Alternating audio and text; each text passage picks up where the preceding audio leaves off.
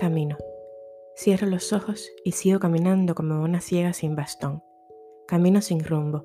Estoy descalza y sonrío. Supongo que es la brisa la que me encanta. Lo sé porque las hojas de los árboles que están al lado del camino se mueven sin cesar.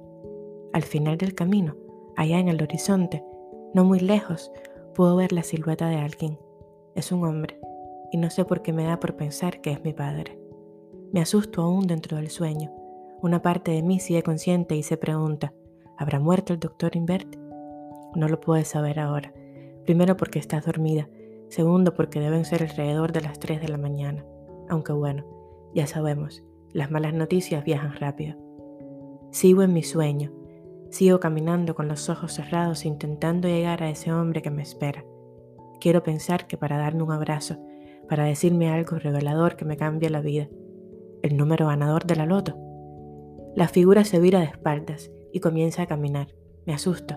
Si camino más rápido lo podría perder de vista. Me empiezan a doler los pies, me miro y veo que hay sangre en ellos. En algún momento me debo haber cortado. No estoy acostumbrada a andar descalza. Quiero no pensar en el dolor de los pies. Ahora tengo que ir más rápido. Me agito y quisiera correr, pero en el sueño no puedo. Me desespero. Le pido a mis piernas que hagan un esfuerzo. Intento impulsarme con los brazos, pero nada. Es en vano. La figura sigue caminando y de vez en cuando mira hacia atrás. Me mira. Quiero pensar que no me quiere perder. Por eso me busca. Quiere llevarme a alguna parte. Sigo caminando y lo veo. Es como una pared, como el final del camino. Es un vitral gigante con marco de madera. No es nada fastuoso. Lo recuerdo. Lo tengo grabado en mi mente de algún hotel perdido en Bayamo. Los cristales son rectangulares y están puestos en distintas posiciones, amarillos, verdes, rojos. Creo que no hay más ningún color. Sentada en el piso hay una niña escribiendo. Una niña que me mira cuando llego. Primero me mira inexpresiva. Busco la silueta. Camino un poco. La niña no me interesa. Quiero hablar con él. Quiero preguntarle un par de cosas. Entonces la niña me coge de la mano y me sienta frente a ella. Miro a través de los cristales. Yo solo veo mi propia figura. No consigo ver nada más que mi propio reflejo y el de la niña. La miro un poco más. Resignada, reconozco su bata. Es rosada, de vuelos, tiene encajes casi blancos pegados al cuello. La niña sonríe y me mira fijo. Reconozco esos ojazos, las ojeras desde pequeña, el diente que se montaría después en la adolescencia, los cachetes. La niña me extiende la libreta y el lápiz. Me pide que termine el poema que ha empezado. En el poema habla de amor, de campos verdes, de palmas, de ríos, de familias que se ríen y de ella misma riendo. No puedo terminarlo, es tu poema, le digo despacio. Pero ella vuelve a reír y recuerdo que no se le puede decir que no, que jamás acepta un no como respuesta. Y cuando seas grande, manténme en tus recuerdos, cárgame siempre en tus regazos, no me pierdas de vista, no me entregues en vano. Cuando seas grande, recuerda estos versos la vida es como este campo lleno de colores y versos. Le coloco el punto final y se lo entrego. Pero ella no está convencida. Se levanta y sigue mirando a través de los cristales. ¿Qué verá? Me pregunto dentro de la fantasía. ¿Estará viendo lo que me depara la vida, en lo que nos convertiremos? Si puede ver hasta aquí, podrá ver el futuro. Ella sabrá hacia dónde vamos. Miro de nuevo a mi alrededor. La silueta, mi padre. Era esto lo que quería que viera. Era este el encuentro al que debía llegar con los pies hinchados. Me doy cuenta de que aún tengo los ojos cerrados porque me duelen de tanto apretarlos.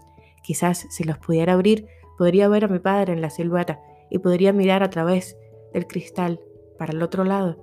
Quizás si abriera los ojos pudiera encontrar muchas más respuestas. La silueta aparece y siento cómo me acaricia la cabeza. Me pide perdón sin hablar. Aún no puedo ver, solo siento. La niña le da la mano y comienzan a caminar por el camino que transité yo antes. Quiero irme con ellos, pero tengo los pies sembrados en la tierra. Se me antoja que soy árbol y me empiezan a crecer ramas en los brazos y las hojas adornan mi pelo. Ellos se van y escucho a la niña reírse mientras corre. El padre va en silencio y me mira de vez en cuando con una mezcla de tristeza y agradecimiento. Abro los ojos y veo la lámpara ventilador del techo. Escucho la gota de agua que cae de la ducha que tengo que arreglar. Me siento las manos, los pies. el corazón en calma. Cierro los ojos de nuevo y dejo caer las lágrimas. Me siento un poco vacía ahora mismo, o quizás esté demasiado llena. A veces siento mucha nostalgia por esa niña, y a veces la siento tan cerca de mí que hasta me asusta.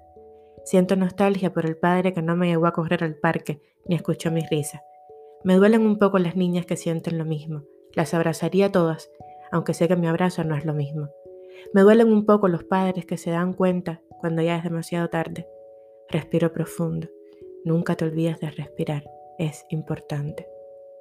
Me quedo con la libreta y el lápiz de la niña que fui y escribo esto que está lejos de ser un poema. La niña jamás ha dejado de escribir, jamás ha dejado de lado esa libreta, pero los poemas se secaron junto a alguna hoguera. Escribo esto que intenta ser un homenaje a ella, un canto, un gracias, pero no estoy segura si me sale eso o una carta triste de madrugada en vela. Bueno, aquí te dejo estas letras, quizás tú puedas cantarlas a un ritmo más feliz. Te dejo estas letras con un beso y el mismo abrazo de siempre. Seguimos viéndonos, seguimos juntas en este camino. Feliz día, feliz vida.